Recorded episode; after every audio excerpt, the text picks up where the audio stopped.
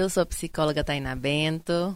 Oi, tudo bem? Estamos de volta pessoalmente. Sim, é, com toda essa pandemia, né? Nós estamos aqui se reajustando. Uhum. Está sendo ótimo começar novamente, né? Presencial. E vamos falar hoje sobre um tema bem legal.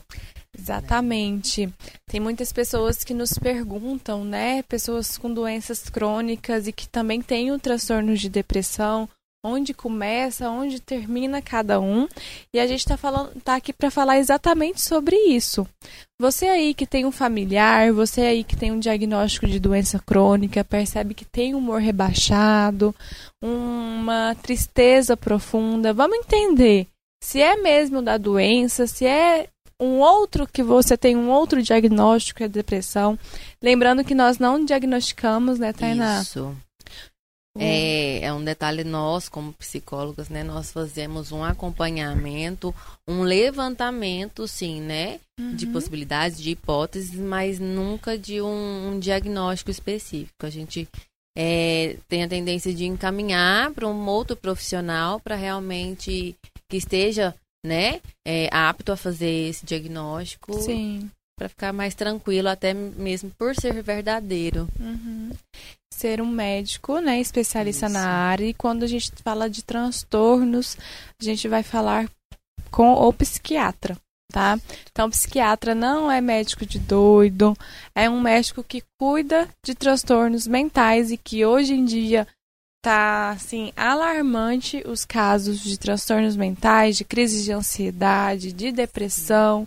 Então é ele que vai ser o responsável, ele que tem um estudo especializado dentro desse contexto para medicar se for o caso. Né? Então a gente faz bem esse casamento de psicoterapia com psiquiatria para que a pessoa atinja aí uma qualidade de vida. É um suporte, né? É um algo a mais. Uhum. Eu falo assim que é, quando a gente trabalha com uma equipe, né, multiprofissional ou que seja ali, né, é, que seja só os dois, nós, né, como psicólogos, ou com o psiquiatra ou com o médico, é, é muito enriquecedor até mesmo para poder trazer essa essa consciência, né, para o paciente, para a gente poder também trabalhar junto, é, no caso se vir ali algum diagnóstico, né, para saber como que está sendo feito esse tratamento. Então é, uhum. é um algo a mais mesmo. E vamos começar falando sobre depressão? A gente pensou aqui trazer a questão do, da doença crônica, mas acho que a gente pode começar falando um pouquinho sobre a depressão, o que, que é, Sim. quais são os sintomas. Sim, a gente podia pensar realmente. É, a gente escuta muito falar, né? Ah, eu estou com depressão. E às vezes a gente fica um pouco perdido, porque existem muitos sintomas. E parece que é através desses sintomas que, que a pessoa fala, não, é realmente é isso. Né? Eu estou com depressão. E aí vem aquela dúvida, porque nós vamos trazer um pouquinho isso durante o programa que existem outras doenças que apresentam os mesmos sintomas. E aí é onde que vem essa dúvida. É muito complicado, né? Mas a gente precisa trazer, então tá, a depressão ela precisa ter um tempo ali, né? Um quadro, a gente fala um quadro de permanência. Uhum. Então a gente precisa ver, ó, se tem dentro de uns três meses, né? Esses sintomas permanentes, e a gente pode falar um pouquinho desses sintomas, então a gente pode começar aí a fazer é, é, esse, essas hipóteses, né?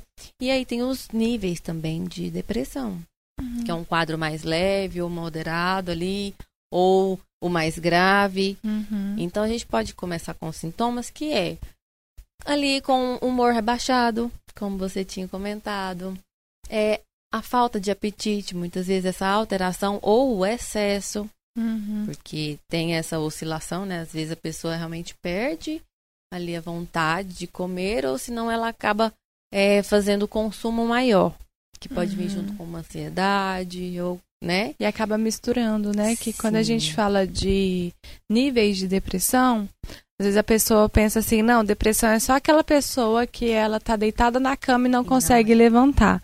E não é. Não é. Pode ter pessoas que trabalham com você, que tá rindo com você, que tem a depressão. Ela pode apresentar com uma irritabilidade maior. Sim. Né? Com a questão da, da hipersonia Sim. ou a insônia, né? Ou você dorme demais ou você não dorme nada. Sim, essa é, acaba ficando muito irritado mesmo, né? Às vezes uma falta ali de paciência. Às vezes as pessoas acabam maltratando, conversando ali, né? é, com os entes mais próximos. E aí as pessoas não conseguem fazer, né? É, essa separação do que, que realmente a pessoa está passando, como que ela está lidando com tudo que está acontecendo na vida dela. E aí acaba descontando no outro, mas não é por um querer, né? É algo que o, a pessoa não consegue controlar. Ela precisa colocar para fora. E a forma dela mostrar, dar esses sinais é fazendo isso. Sim. E é algo que a gente traz muito aqui no programa, que nossa ideia é justamente passar informação de qualidade para que você possa aí sair um pouquinho do senso comum e ter uma qualidade mental, né, melhor e consequentemente uma qualidade de vida. E, e é ter esse olhar diferenciado e perceber, opa, essa pessoa aqui ela não, não tá no seu estado normal. E quando eu falo normal, entre aspas, é um estado que ela tem, ela age naturalmente. Então você percebe a pessoa mais irritada, ou a pessoa ela tá dormindo demais. E aí entra um, um do- dos polos que eu vou entrando um pouquinho aí na questão da doença crônica, Uhum. quando a pessoa recebe um diagnóstico. É um dos mecanismos de defesa que o ser humano tem, né? Tanto receber um diagnóstico, ou quando você tá com um problema muito sério, é dormir demais. Porque é a forma que o nosso corpo, o nosso mecanismo tem para não ter que lidar com aquele problema. Uhum. Então é você ir levantando, claro que você também não vai dar o diagnóstico, mas é você ficar com os pontinhos de interrogação para procurar uma ajuda, para procurar Sim. um profissional especializado na área. Sim.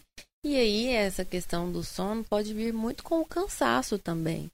Porque na depressão, é, essas pessoas, elas demonstram o cansaço, né? Porque elas vêm emocionalmente é, lutando, né? Dia Uhum. após dia. E isso a gente fala muito da questão da energia. A gente demanda muita energia para algumas coisas.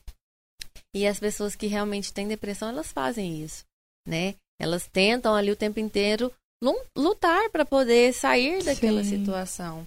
E aí é muito complicado e as pessoas não conseguem entender isso. Geralmente a Uhum. família, né, vê ali que a pessoa realmente está mais tristonha, ela não consegue querer, né, que às vezes chega nesse ponto mais grave que a gente está falando de não querer sair da cama mesmo. E aí fala, como que eu posso? A pessoa não tem interesse de fazer nada, não tem força de vontade, não é força de vontade. E nem frescura. E nem frescura. Então, realmente é porque ela não consegue. Né? É um ponto que é importante a gente entender. Porque as pessoas não conseguem. Então, a gente precisa primeiro entender isso Uhum. e aí ver o que realmente a pessoa está precisando, né? De qual ajuda ela está precisando. Uhum. Porque às vezes nem ela consegue saber que tipo de ajuda ela precisa. É, eu ia comentar justamente isso. Às vezes ela nem sabe o que, que ela precisa. Sim. E quando a gente fala de depressão, é uma tristeza profunda e um vazio sem motivo aparente. Então ela vai sentir um vazio e não vai entender por que, que aquilo está acontecendo, né? Diferente um processo de luto.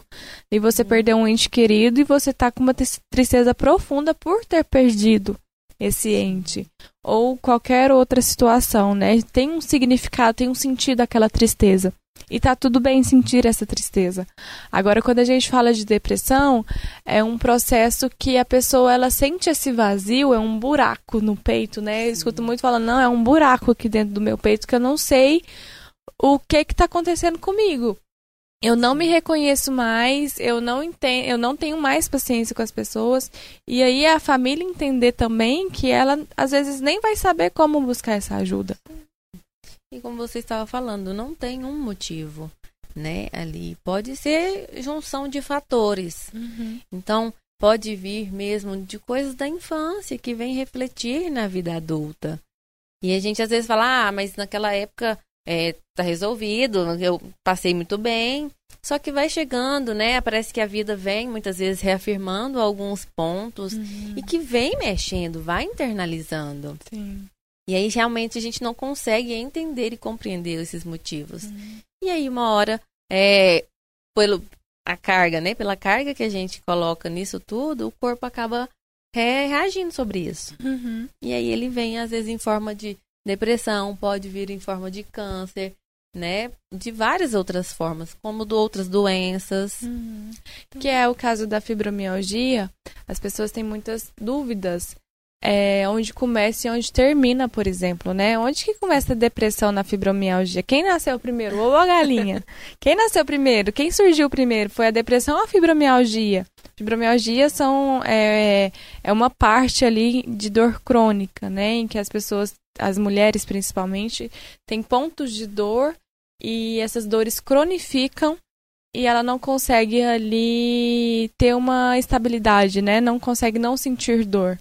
E aí ela vai, vai desencadeando um quadro depressivo e às vezes tem a depressão e ela vai desencadeando as dores crônicas. Sim. Então não tem como a gente falar assim, quem que nasceu primeiro, né? Mas é a gente identificar cada caso, né? Sim. Perceber um caso mais personalizado ali, entender o caso dessa mulher, dessa pessoa e e, e, diagnosticar e fazer o tratamento. Porque quando a gente fala também de entender quem surgiu primeiro, é algo que não, não vai fazer muita diferença se a gente olha para o tratamento. Né? É você é você perceber, você que tem, por exemplo, uma dor, uma dor crônica ou uma doença crônica, é perceber como que você está perante a sua vida, perante a sua rotina, os seus afazeres. Você, após ser diagnosticada, você sentiu um humor mais rebaixado, uma energia mais rebaixada a ponto de te paralisar? Né? Você não está fazendo as suas tarefas como você fazia anteriormente por conta desse humor ou por conta do seu diagnóstico que é algo limitante que te impede de fazer alguma coisa. Então são questões que a gente precisa ir avaliando e ele fazendo um, um checklist para ir percebendo o que, que a gente pode atuar, como que a gente pode intervir. Sim, é. Então a gente precisa ver esse paciente no agora, né? Não deixando o que aconteceu, porque todo mundo tem uma história ali, né, de uhum. vida, e a gente não pode desprezar isso. Uhum. Mas a gente precisa realmente ver esse paciente no agora, de como que ele está conseguindo lidar com todas essas situações. Uhum. Em um outro programa que a gente fez, né, Jordana, a gente trouxe muito essa questão de quando recebe o diagnóstico, tanto que é difícil para a pessoa, para a família. Então, é, às vezes você vai ter todos esses sintomas. Uhum. E aí a diferença vem a questão do tempo, como a gente estava falando, né? Então, porque a gente precisa ali de um quadro, ter uma permanência do quadro. Então, ficar triste durante, né, ali o recebimento do diagnóstico, é, até mesmo semanas, mas se não ficar tanto tempo, né, então tudo bem, vamos realmente, não vamos nos preocupar tanto, uhum. vamos então focar nesse tratamento da doença, né, de formas de encarar ali, porque se tratando da dor crônica, né, ou da doença crônica, é algo que vai ser persistente. Não, não, não necessariamente vai ser para a vida inteira, mas Muitas são. Quando se né? trata de dor crônica, sim. sim. Então acaba que a pessoa vai ter que aprender mesmo, uhum. né? A viver dia após dia enfrentando isso uhum. e é onde que entra o nosso papel. Sim. E aí é importante você ter em mente do que, que se trata, né? Doenças crônicas. Doenças crônicas a gente pode colocar ali numa, num, num lugar onde tem doenças em que os seus sintomas elas prevalecem aí no mínimo seis meses e o tratamento ele não é rápido. Ele não tem uma cura imediata, né? Ou às vezes não tem cura mesmo. Então, são casos de diabetes, hipertensão, asma, uhum. câncer. Então, são doenças que não estou falando que você não vai ter qualidade de vida, mas que possivelmente não vai ter uma cura para voltar ao estado que você tinha antes. Sim. E é algo que quando recebe, né, é algo bem impactante. Como assim eu não vou voltar como eu era antes? Como assim eu não vou ter a vida que eu tinha antes? E aí a doença ela vem para você ficar mais alerta. Ela vem como uma mensagem. Então, às vezes a pessoa fica culpada, né? Nossa, o que, que eu fiz? O que, que eu poderia ter feito? Ou às vezes os pais, quando se trata de crianças, de adolescentes, né? Ou jovens adultos. Eu, por exemplo, quando eu recebi meu diagnóstico de doença de diabetes tipo 1, é... minha mãe se sentiu super culpada. ela começou a se questionar, a falar assim, o que, que eu fiz de errado, como que eu criei a, a minha filha errado aqui para ter isso. E não é, a gente não entra no quesito de culpa.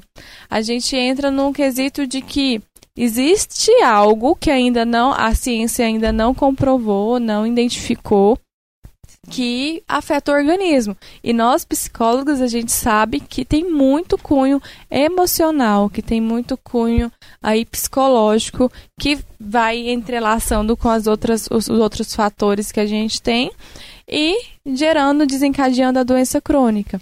Então é ir percebendo, né, Tainá? Percebendo é, como é receber esse diagnóstico e ter a consciência de que você não é culpado por ter aquilo.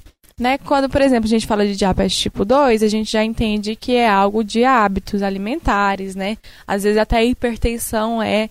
Então são diversos fatores que ok, você pode ter tido uma responsabilidade mesmo de não ter um hábito de Sim, hábitos saudáveis. escolhas, né, mais assertivas. E aí é perceber o que que dá para fazer a partir de hoje. Sim.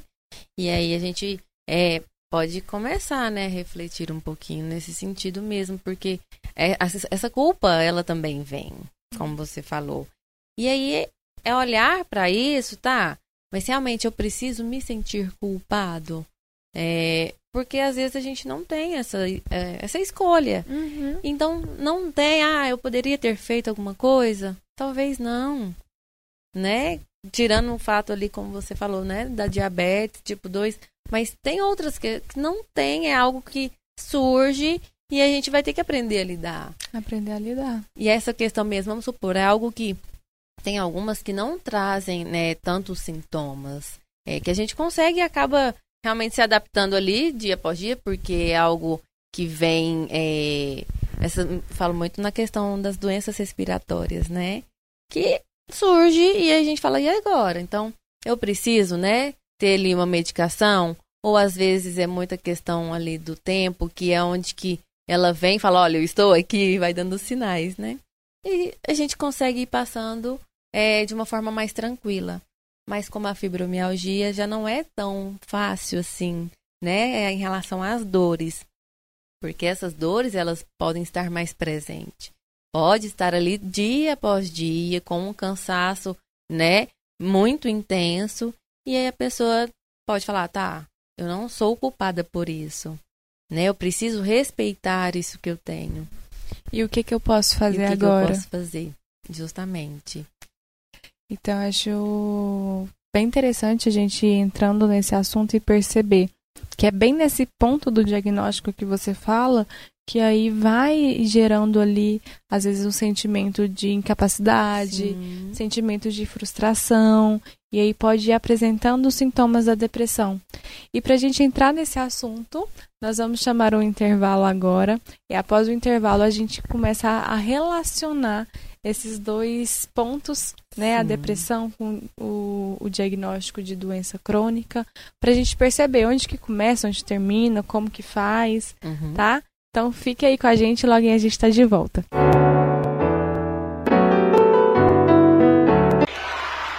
Olá, voltamos com o nosso programa Por uma Família Melhor, né? Nosso quadro do Cristão Saudável. E Jordana, nós estávamos falando, né? Da, da depressão, aí da dor crônica, das doenças crônicas. E é algo que a gente precisa, né? Retomar um pouquinho é a gente identificar, né, uhum. esses sintomas, porque muitas vezes eles apresentam aí nos dois, né, tanto na depressão quanto nas doenças crônicas. E aí é, é realmente ver como que, que nós vamos olhar, né, para essa doença, para tudo isso que está acontecendo. É, você que está nos acompanhando agora, acabou de chegar, a gente estava falando um pouquinho do que, que é a depressão, né? A depressão é uma tristeza profunda, sem causa aparente, é uma dor, né? É, às vezes a pessoa ela tem até dor física e sentir um vazio profundo e não saber o que está acontecendo. E aí, paralelo a isso, quando a gente traz a depressão junto com uma doença crônica, a doença crônica é doenças que é, apresentam sintomas aí que percorrem durante aí seis meses no mínimo e não tem um, uma cura né, imediata, que tem um tratamento bem mais avançado, mais longo, né, digamos assim. Então, faz com que a pessoa ela persista ou apresenta sintomas de depressão.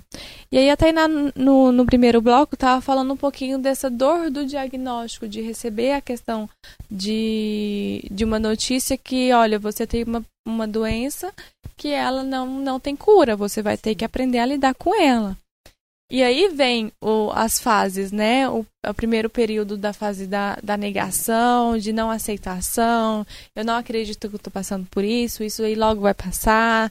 É, Deus vai me curar, uhum. né? E aí tem algumas crenças que vão acontecendo, não colocando em jogo a fé de jeito nenhum, mas e percebendo que é um período de negação. Porque qual que é a diferença quando a pessoa acha que Deus vai curar com a fé dela mesmo? É você olhar para essa fé e acreditar: olha, Deus pode me curar, mas eu vou continuar fazendo meu tratamento. É diferente quando uma pessoa está nessa fase de negação, fala assim: olha, não, não vou fazer nada, Deus vai me curar, é Ele que toma conta. Uhum. E aí você joga a responsabilidade entrega, toda para né? Deus, né? Sim.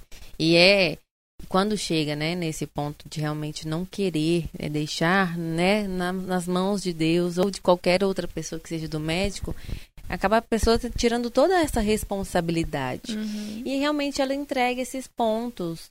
Ela olha, não adere muitas vezes ao tratamento, porque ela uhum. tem uma resistência muito grande, porque ela realmente não acredita que precisa, né, dela estar ali nesse processo. Então não toma os medicamentos na hora certa, não vai às consultas.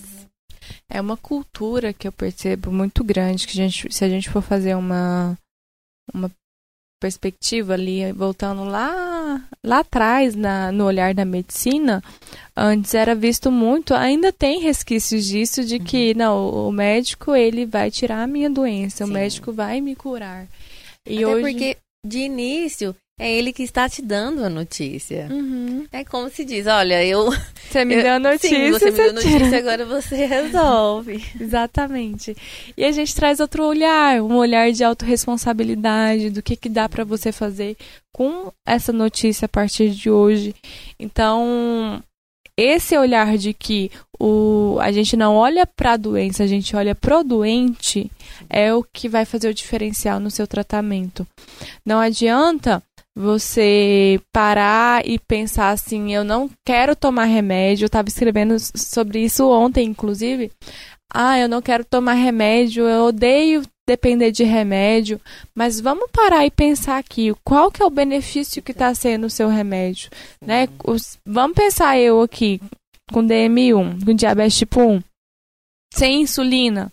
Eu não estava aqui falando com vocês, uhum. né? Então, que bom que tem os remédios hoje. É claro que não é o uso excessivo, é o uso com receita e que, que faz com que você melhore. Então, o remédio ele está aí para nos beneficiar. A medicação entra para questão mesmo de bem-estar. E se ela está contribuindo, por que não tomar? Né? Fica ali, ai, eu fico dependendo de remédio, eu queria não ter que tomar remédio, mas pensa você sem tomar remédio com a condição que você tem hoje, de uma doença crônica, de uma dor crônica. E a gente vê muito isso, que seja, né, é, ali com as, essas doenças, que seja na obesidade, é, que seja em qualquer doença, né, que precisa mesmo do uso da medicação diária ali contínua, ou mesmo nas, né, nas pessoas que realmente têm depressão ou qualquer é, outra doença, assim, né, um diagnóstico emocional mesmo, elas têm essa resistência é, da medicação, justamente como você falou, por causa da dependência. É, acredito que falta muito a informação, né? Porque as pessoas precisam se informar e ter esse conhecimento de que não é todo medicamento que vai causar essa dependência. E se o médico está passando, ele está passando de acordo com o que você precisa. É, então, se é uma, ele vai te passar a porcentagem ali, a quantidade de gramas, de, né, de miligramas que seja, mas vai ser adequado para o seu hum. organismo. Então, por isso que é para trazer esse benefício. Sim. Por isso que é tão importante a gente estar com, com especialistas que a gente confia. Sim. Né? Porque ele tá falando, você acredita, confia e toma. Agora, se você fica com o pé atrás com o médico, o, o seu especialista, não é tão vantajoso assim para o seu tratamento. E aí entra muito a questão da automedicação. As pessoas, é, eu falo assim que de médico e psicólogo todo mundo tem um pouco, né? todo mundo tem uma receita. Todo poder... mundo é formado em medicina. todo mundo sabe uma receitinha ali que, não, toma isso porque vai te ajudar. E a gente precisa, como a gente está falando, né, dessa autorresponsabilização. Uhum. Se responsabilizar pelo que nós estamos fazendo. Então, se Sim. eu tenho é, a atitude de ir, né, e tomar algum remédio que não foi prescrito ali pelo médico, então, muitas vezes eu tenho que arcar com a consequência se ele tiver algum, é, alguma reação, uhum. né? Se, porque muitas vezes pode atrapalhar aí nesse tratamento também. Nossa, isso é muito sério. Eu, eu penso muito nessa questão da dor crônica, que é onde eu estou mais inserida.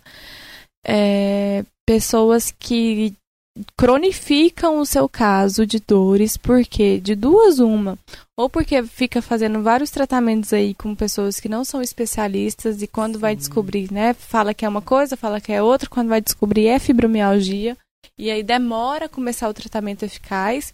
E a segunda é que a pessoa acha que consegue lidar. Não, eu vou dando conta aqui, não é nada não. É uma dorzinha, vou tomar um relaxante muscular. Um analgésicozinho. Uhum. E aí esse, essa dor não passa, não passa, não passa, cronifica. Quando você vê, você já está com uma dor crônica. Sim. Casos de diabetes principalmente diabéticos tipo 2, que a diferença do tipo 1, a gente está falando tipo 1 tipo 2, uhum. a diferença é que o tipo 1, ele não tem uma causa hoje comprovada cientificamente por que que aparece, né? Então o pâncreas ele simplesmente para de funcionar, então a gente precisa ter a insulina ali para que reponha essa, essa insulina do, no organismo, no corpo, falando assim, algo bem, bem básico. Uhum. E a tipo 2, o pâncreas ainda está funcionando. Geralmente ela é desenvolvida ali depois dos 40 anos e a pessoa ela toma ali um comprimido, às vezes até insulina, mas o pâncreas está funcionando e é por causa da idade, dos hábitos. Então, uhum. às vezes essa do tipo 2, a pessoa fala assim: "Não, vou tomar um remedinho aqui e tá tudo certo". Aí numa refeição coloca três tipos de carboidratos, a glicemia vai lá em cima. Uhum. Então, isso é muito sério, porque Sim. aí a, a pessoa ela vai achando que tá tudo bem e que ela pode viver do jeito que ela quer, e ela vai adoecendo. E o que a, a, gente traz aqui é muito essa questão da qualidade de vida, que você pode sim fazer o que você quiser, com prudência. Se você cuida do seu tratamento, se você faz aquilo que precisa ser feito, você tem uma vida normal. Eu posso te dizer hoje que eu tenho uma vida normal. Só que o que, que eu preciso fazer para isso? Responsabilizar pelo que eu preciso fazer comigo né? Não achar que eu tenho que tomar coisas aí, chás, né? Família, pelo amor de Deus. Famílias chega com um monte de receita de chá, de não sei das quantas aí, achando que vai curar. Então, se são receitas que não têm um, um, basea... um embasamento científico, não para seu tratamento para tomar esse chá, essa receita. Uhum. E isso acaba que prejudica a pessoa porque ela fica ali no impasse, né? Tem a expectativa sua de se curar e de se tratar. Tem, você tem que lidar com a expectativa da família, que ela quer que você fica bem, e aí você toma uns remédios, você não sabe se você toma remédio ou você toma o chá. Então fica muito bagunçado. Então cada um no seu quadrado para não ter problema. É, porque acaba que nós, né, vamos supor, né, vou falar da minha idade, que nós temos, né, pessoas mais velhas ali na família. E todo mundo realmente sabe uma receitinha, sabe um chá que pode sim muitas vezes aliviar. O problema às vezes não é esse, a questão é só para a gente não ter é, a segurança, né, de poder é, tomar ele na garantia de que não vai resolver o meu problema e eu acabo parando, interrompendo o tratamento ali que o médico faz. Então a gente precisa ter esse cuidado. Pode ter sim muitas ervas, muitas muitos, como se diz, muitos chás aí que fazem bem, claro, mas não dentro do que a gente está falando. Hum. Né? A gente precisa então realmente ter essa cautela de procurar ali um médico e tem, a gente pode trazer muito também, porque existe vários profissionais. Tem os profissionais que eles são voltados mesmo mais para medicação ali industrial ou os mais naturalistas também, né? Então aí sim, aí eu acho que faz um tratamento adequado, né? Uhum. Quando a gente procura o profissional na certeza de que ele vai poder nos ajudar e que a gente também vai fazer a nossa parte de poder se cuidar. Sim.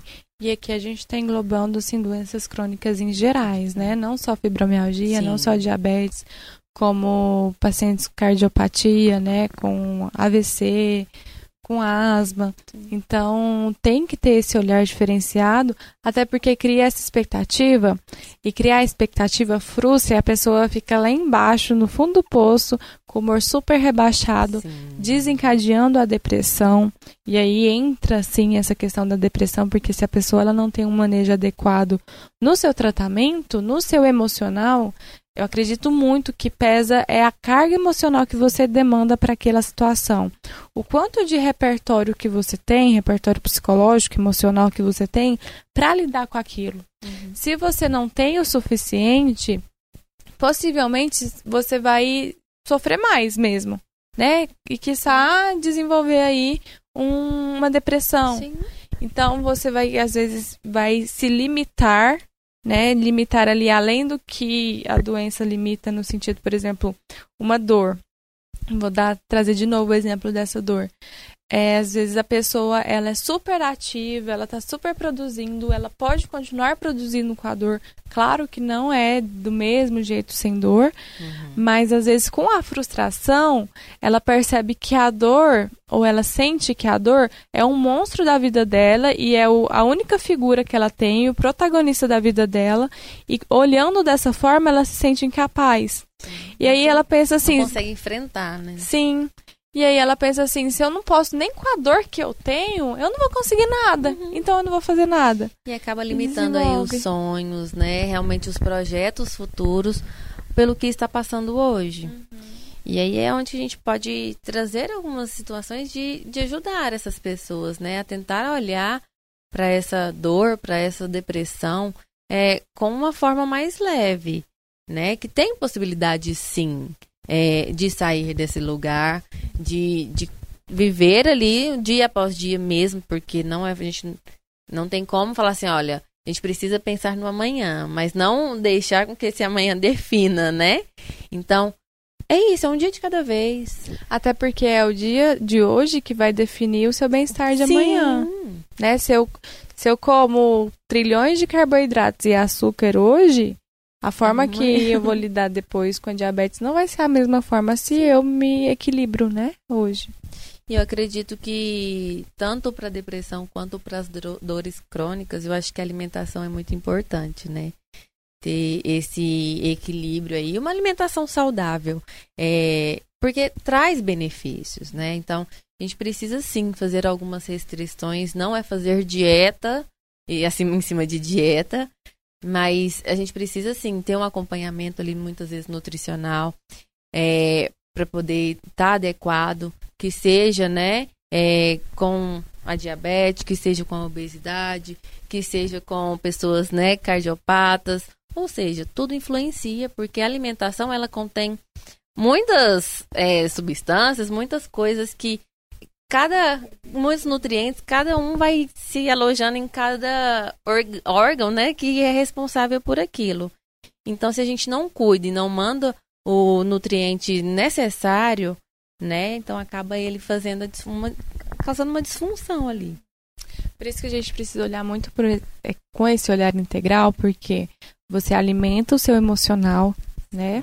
Você alimenta o seu corpo com esses nutrientes que são necessários, você alimenta o seu espírito, a sua alma, com a, a sua crença, com a sua espiritualidade. Sim. Então, cada partezinha da gente, a gente precisa ser alimentado de alguma forma. E aí, se você acha que o seu tratamento, por exemplo, é só com remédio, os outros vão ficar ainda em deficiência. Sim.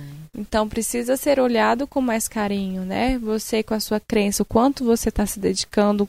E aqui eu falo, quando eu falo de espiritualidade, é independente da sua religião.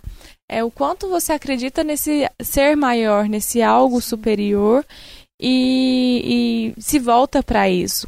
O emocional é o quanto você se dedica para estar estruturado ali emocionalmente, psicologicamente. Nutrição, né? O quanto que você se dedica para uma alimentação mais equilibrada, mais saudável. E aí a gente falando da questão do medicamento, de, de entender que ele não vicia dependendo do medicamento, né? Por exemplo, antidepressivo não vicia, é crença, é mito. Sim. Então, se você tiver alguns sintomas que a gente citou aqui, né? É, hipersonia, insônia, uma, muito apetite ou pouco apetite, você está sentindo uma, um humor muito rebaixado, uma energia assim, qualquer coisa que você faz fica muito cansado. Então, procura ajuda se o médico, o psiquiatra, exclusivamente o psiquiatra, te passar um antidepressivo, tá? Ou se for no caso de dor crônica, às vezes até o neurologista passa, são remédios ou antidepressivos, é um tipo de remédio que ele não causa dependência. Sim. Então, é crença, às vezes você está aqui aí sofrendo, limitando a sua medicação por acreditar que é algo que vai você vai viciar, que vai te causar dependência. E é muito importante a gente trazer a questão, né, falando do organismo, de que o, com a medicação o nosso organismo também ele precisa se adaptar. Então ele precisa é, ir fazendo o funcionamento dele. Não é que eu vou tomar hoje, eu já vou sentir, né, super bem. Não, é, o organismo ele precisa ali se equilibrar. E não é que com um comprimido a gente vai fazer esse equilíbrio, não é acontecer.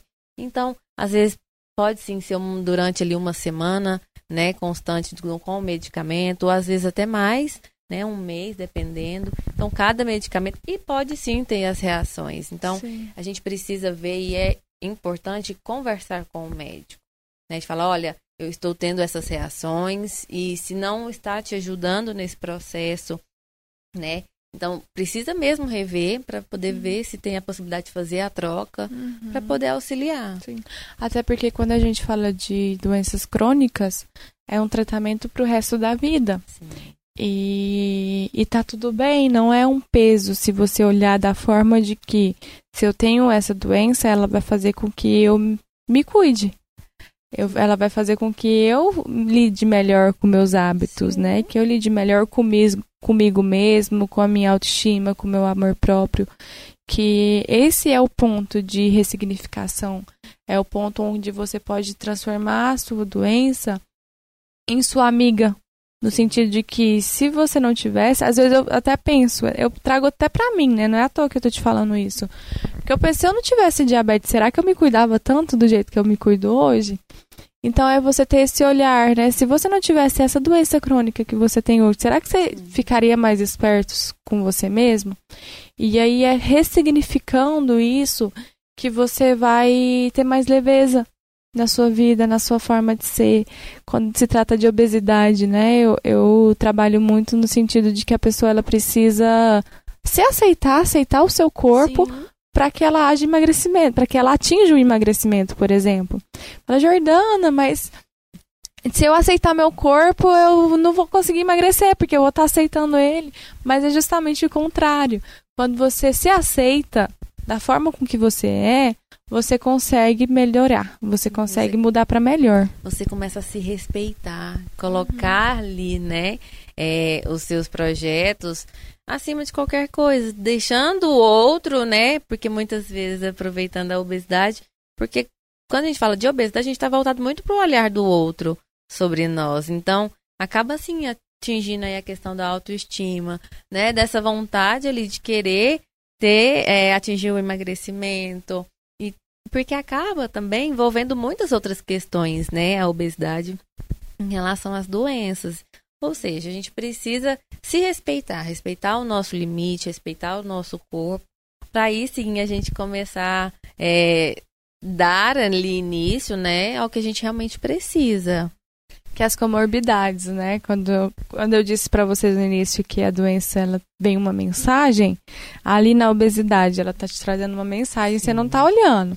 E aí tá cronificando e você tá tendo comorbidades como a hipertensão, Sim. por exemplo, diabetes, é, trombose. Então, tem um monte de coisa acontecendo com seu corpo, seu corpo tá te dando um monte de mensagem, você não tá olhando e vai surgir mais doença. Sim. Então a doença vem para te avisar, olha, para, eu tô aqui, olha para mim, o seu corpo falando. Então é você ter esse olhar atento e que você pode sim dar um novo sentido, um novo significado para sua vida. Sim. E tentar a questão, né, dos meios de, de encarar isso, a gente pode trazer um pouquinho a questão dos exercícios, né? Como a gente estava falando, a questão das dores. É, tem exercício, sim, de relaxamento, alongamento, que traz ali uma sensação de alívio para essas dores, até mesmo para você conseguir fazer com que o seu dia seja mais produtivo.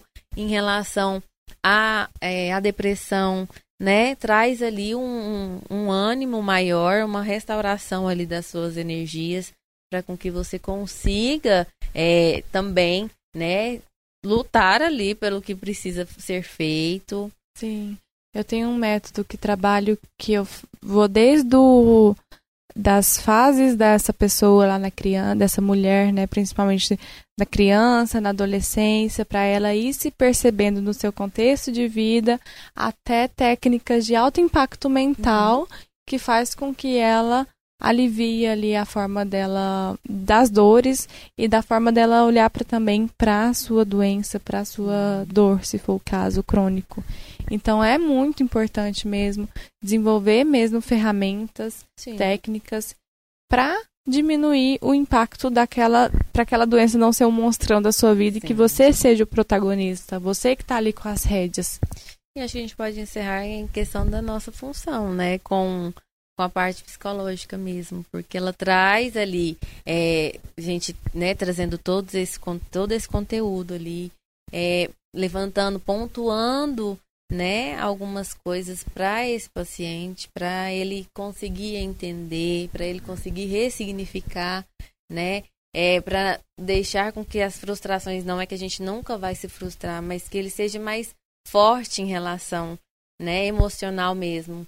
Então, essa parte emocional fica mais forte para ele conseguir enfrentar cada luta que ele vá passar, é, porque nós falamos aqui, né, no decorrer do, pro, do, de todo o programa, que não é tão fácil assim.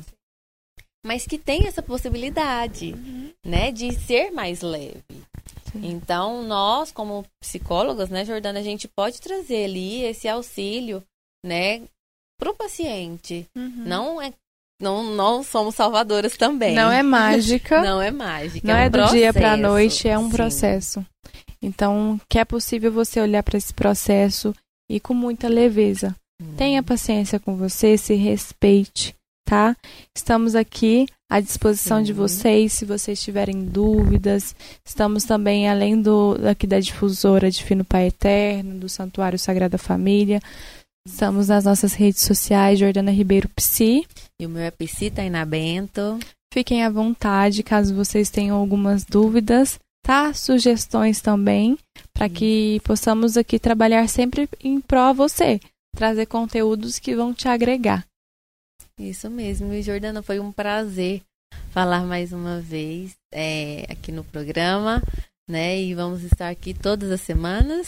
Sim. E com esse tema, né, que é muito importante, que realmente a gente fique com a sua reflexão de se respeitar mesmo, de olhar os nossos limites e se atentar, né, para os sinais que nós é. temos, é, para todos os sintomas que estão aí. E foi ótimo, foi um prazer e que semana que vem estejamos aqui juntas. Isso foi um prazer, Tainá. Agradeço a presença de todos. Não se preocupem em pedir ajuda, tá? Que de bom que a gente alguma. tem ferramentas para pedir ajuda. Sim. Então vai atrás mesmo para você viver bem. Então a gente vai ficando por aqui. Você vai ficar agora com a benção do Padre e aguardamos vocês até semana que vem. Até. Tchau. Tchau. E a bênção do Deus Todo-Poderoso, Pai, Filho e Espírito Santo. Amém